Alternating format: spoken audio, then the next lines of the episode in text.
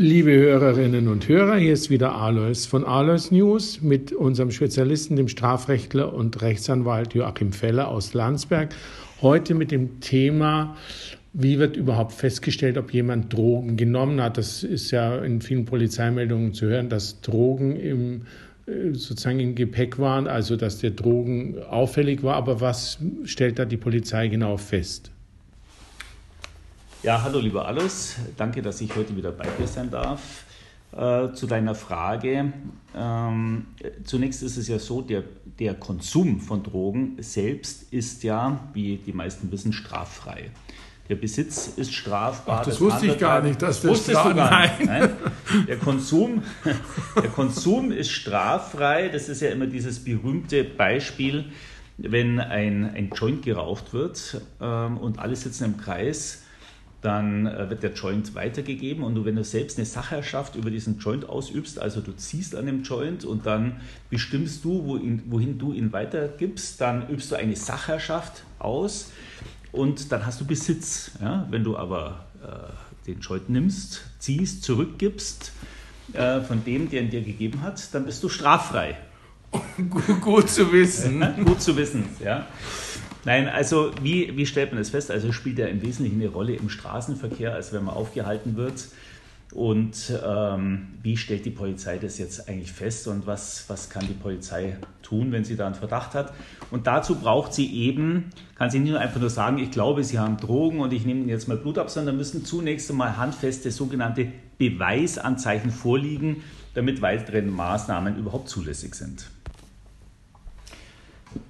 Ja, diese, diese Beweisanzeichen, wonach die Polizei dann sucht, das sind also das gesamte persönliche Erscheinungsbild, also auch so Dinge wie Aggressivität oder das gesamte Benehmen. Ist jemand apathisch?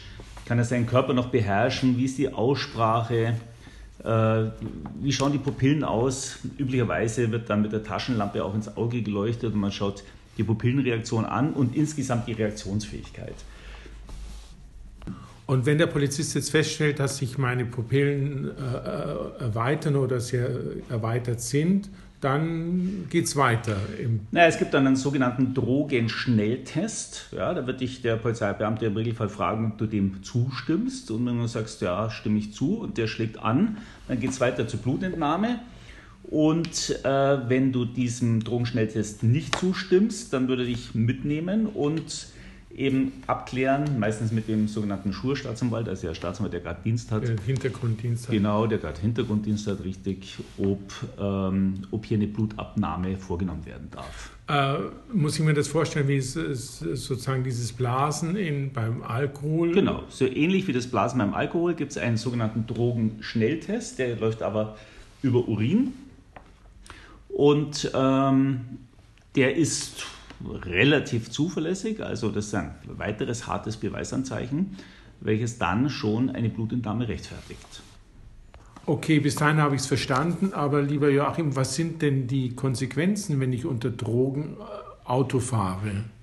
Ja, da wird jetzt unterschieden, ähm, da wird zwischen den einzelnen Drogen unterschieden. Also ist, wenn man mit der sogenannten weichen Droge, da macht die Unterscheidung eben wieder einen großen Unterschied. Also mit Cannabis äh, am Straßenverkehr teilnehme und äh, ich überschreite gewisse Grenzwerte nicht, dann habe ich allenfalls eine Ordnungswidrigkeit, das ist der 24a Straßenverkehrsgesetz, verwirklicht.